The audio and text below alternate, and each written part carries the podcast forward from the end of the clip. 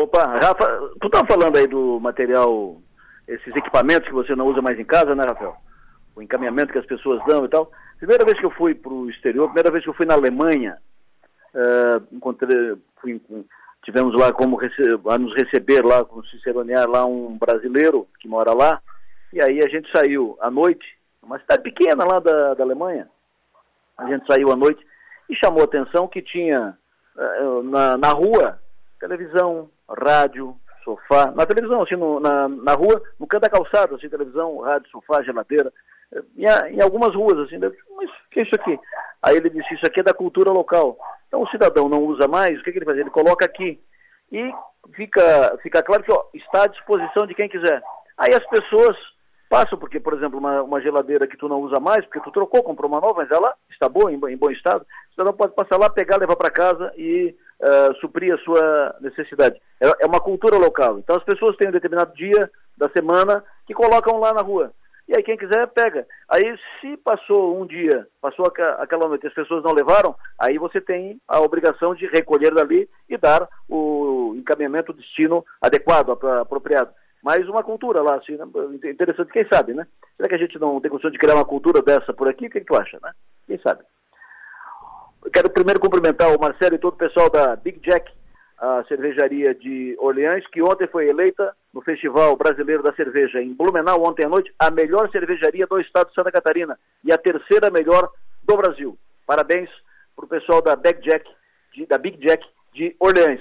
Quero cumprimentar também o pessoal da SATIC pelo lançamento hoje, entrega a apresentação hoje do projeto Cidade, da segunda etapa do projeto Cidade do Conhecimento, projeto avançado, moderno, bonito, interessante.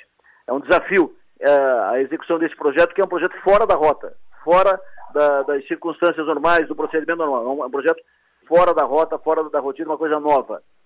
O prefeito de Pedras Grandes, Agnaldo Felipe, recebeu agora há pouco, em Pedras Grandes, uma locomotiva que será o novo cartão postal, passa a ser o novo cartão postal de Pedras Grandes, uma locomotiva que, saiu, que veio, foi trazida de Tubarão, da Rede Ferroviária Federal, uh, da, da Estrada de Ferro da Ferrovia Tereza Cristina é mais um atrativo. Quero cumprimentar também o Belha, que vai inaugurar no, no próximo dia 18, sábado da, da, semana que vem, vai inaugurar a nova linha de transmissão da cooperativa de Cocal. O Belha é presidente da, da cooperativa, nova linha de transmissão de 69 kV.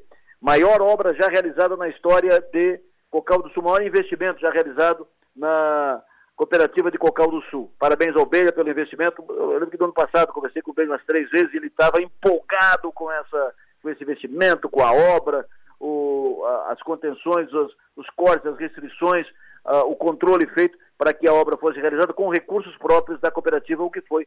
Parabéns a todos os envolvidos.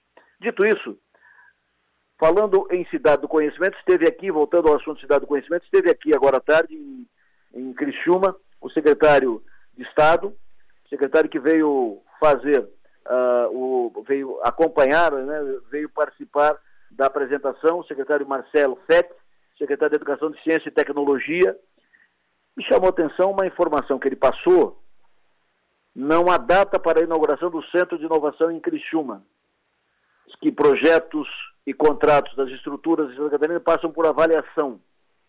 A Secretaria de Ciência Tecnologia e Inovação não existia, uh, percebendo a importância, criou e tal, Centro de Inovação em Construção na cidade, Centro de Inovação, a gente está fazendo uma análise a pedido do governador Jorginho, de todos os centros de inovação do Estado. Alguns apresentaram problemas no contrato que foi feito, outros no projeto. Então, estamos fazendo esse levantamento e tal. Não há previsão para conclusão da obra e inauguração do Centro de Inovação de Criciúma. Má notícia, preocupante. Como é preocupante a situação das obras rodoviárias? O governo passado fechou o ano com algo em torno de quase duas dezenas de obras rodoviárias em andamento aqui na região. Obras de todos os tipos. 18 obras estavam sendo encaminhadas aqui na, na região sul de Santa Catarina, final de 2022. Metade dessas 18 obras, ou mais da metade, estão paradas hoje, ou parando. E, e, até parando porque as empreiteiras não receberam nada durante 2023, nenhum pagamento feito. Fazem medição, apresentam medição do serviço feito, mas não estão recebendo nada. Nós já estamos em março, terceiro mês do ano. Nós temos problemas, por exemplo, em Criciúma, a obra do último trecho do anel de contorno viário ali no Rio Maina está devagar. quase parando.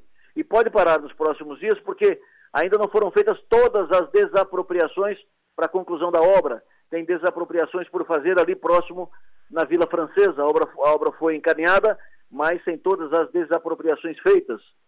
Uh, tem um problema na Serra do Faxinal, aquilo parece que não resolve nunca. Semana passada foi anunciado que estava resolvido. Por quê? Porque o ICMBio, que precisava dar aquela licença para corte do mato para fazer as obras de, de pavimentação, deu a licença, assinou, deu, mas falta o de acordo do IBAMA, que não deu ainda. É tudo um parto de égua, que dificuldade. É, isso o governo do Estado tem que trabalhar, tem que fazer, tem que fazer andar. Serra do Corvo Branco, ali em Grão-Pará, a obra está parada. É, foram feitos os serviços de recomposição da rodovia depois de desmoronamentos, mas a obra de pavimentação, que parou por causa disso, não foi retomada, a obra está parada. E temos tantas outras obras por fazer que não estão sendo encaminhadas, não tem previsão, como a recomposição, conserto, reparo na Serra do Rio do Rastro, que está esburacada, com problemas e tal. Eu não estou nem falando de obras como, por exemplo, a extensão da Via Rápida até o Balneário Rincão, que essa não tem nem licitação, não foi feita, mas tem obras que têm licitação, mas que não tem previsão, como a Ponte de Laguna, não tem solução a obra na Ponte de Ilhas. Enfim, nós temos problemas graves por obras que estão paradas ou quase parando, problemas na área da infraestrutura, sinal de alerta ligado. Bancada do Sul, bancada de deputados foi formada. Está aí o primeiro desafio, mãos à obra. Tem isso para resolver, tem que fazer andar. A Secretaria de Infraestrutura é um negócio confuso ainda porque a estrutura que foi montada pelo secretário, pelo governador Jorginho Melo, com superintendentes e tal, ela explodiu. Primeiro porque os dois principais superintendentes que queriam tocar a secretaria não foram liberados pelo DENIT. O governo federal não liberou para que eles pudessem assumir cargos no governo do estado. O secretário que assumiu só assumiu com o poder de sentar na cadeira de secretário, mas não nomeou superintendentes. Então não montou a estrutura ainda da Secretaria de Infraestrutura, mas tem o secretário adjunto, que é quem manda na pasta, mas o secretário adjunto não foi definido pelo secretário, então falta afinar a sintonia. Falta montar a estrutura da Secretaria de Infraestrutura do Estado e falta ajustar a sintonia interna, porque o secretário adjunto foi nomeado pelo governador, então tem poder, plenos poderes, era secretário até ontem, enquanto o novo secretário, também nomeado pelo governador, assumiu, mas está chegando agora, é um político, é um deputado, não é da área, o adjunto é. Então, imaginem o quanto está confuso o processo, o quanto tem que ajustar as coisas, quanto tem que arredondar as coisas na Secretaria de Infraestrutura. E nós já estamos quase na metade do mês de março. Então, é preciso que ações sejam encaminhadas, movimento de pressão também, não, na, não a pressão no sentido de chutar a porta, mas pressão no sentido de questionar como é que é, e aqui, como é que está, como é que está isso aqui, e ali, aqui e tal. É preciso que essas coisas, que essas demandas sejam encaminhadas, ações assim sejam feitas para que as obras de infraestrutura no sul tenham prosseguimento.